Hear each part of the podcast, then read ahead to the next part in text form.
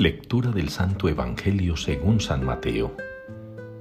En aquel tiempo dijo Jesús a sus discípulos, Habéis oído que se dijo, amarás a tu prójimo y aborrecerás a tu enemigo. Pero yo os digo, amad a vuestros enemigos y rezad por los que os persiguen, para que seáis hijos de vuestro Padre Celestial, que hace salir su sol sobre malos y buenos, y manda la lluvia a justos e injustos. Porque si amáis a los que os aman, ¿qué premio tendréis? ¿No hacen lo mismo también los publicanos?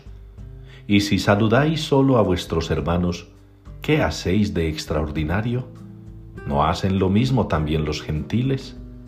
Por tanto, sed perfectos, como vuestro Padre Celestial es perfecto. Palabra del Señor. Dichoso el que camina en la ley del Señor. Respondemos así hoy en la liturgia al Salmo 118. Dichoso el que camina en la ley del Señor. Dichoso el que cumple los mandatos del Señor. Dichoso el que se dedica a hacer la voluntad del Señor. Dichoso el que reconoce los mandatos del Señor y los sigue, los obedece, los cumple.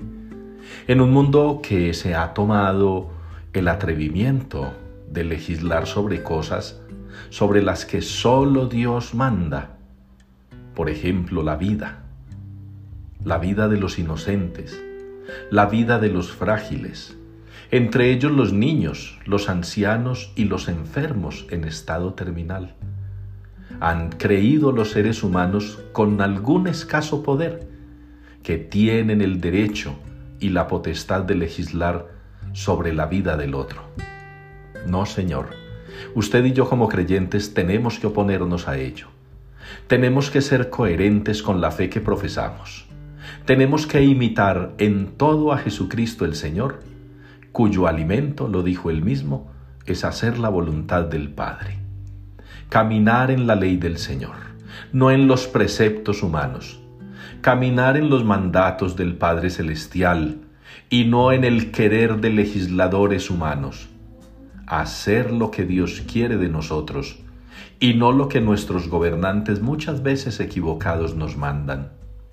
Hay que pedirle al Señor el don del discernimiento, del que tantos adolecen y escasea, del que tantos urgen y necesitan, pero que pareciera no darse cuenta. Hay que discernir en el mundo actual para poder ejecutar las obras de Dios para poder llevar a cabo sus mandatos, para poder seguir sus palabras. Que no se nos olvide entonces hoy, dichoso el que camina en la ley del Señor.